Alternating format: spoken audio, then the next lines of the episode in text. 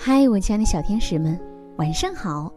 欢迎收听微小宝睡前童话故事，我是橘子姐姐。亲爱的小朋友们，你一定被很多人亲吻过吧？比如说爱你的人，但对那些不喜欢的亲吻，你会勇敢的说不吗？让我们一起来听听今天的故事。不要随便亲我哦。莱纳和他的爸爸妈妈一起住在城边的一座房子里。常常有客人来他家做客，莱纳并不喜欢那些客人，因为他们总是把他抱起来亲了又亲，亲得吧唧作响，把他的脸弄得又湿又黏。星期一，奥尔加阿姨会来做客。说实话。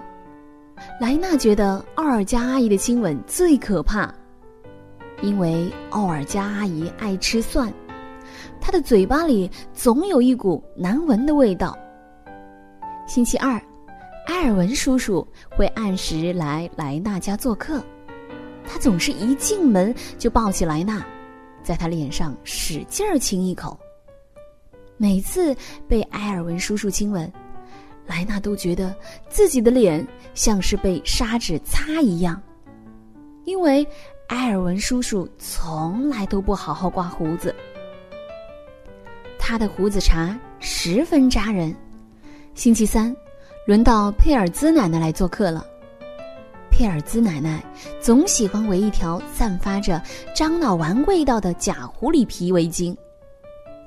莱娜有点怕那条围巾。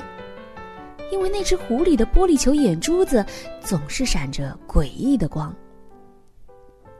可是，佩尔兹奶奶想要亲莱娜的时候，就会抱起来，让她的脸紧紧贴着那只狐狸。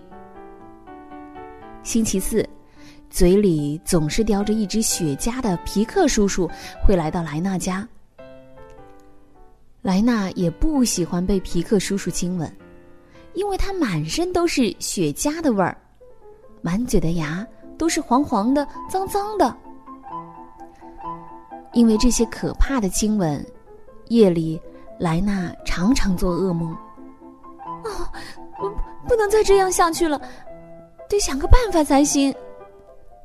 莱娜对自己说：“这个星期六是爸爸的生日，大家都来莱娜家做客。”莱娜躲在自己的房间里，一直没有出来迎接客人。妈妈在楼下喊：“莱娜，快下来跟我们的客人打个招呼。”哦，可爱的小莱娜去了哪里？奥尔加阿姨接着问。莱娜突然有了一个好主意。大象长得高大威猛，又有巨大的牙。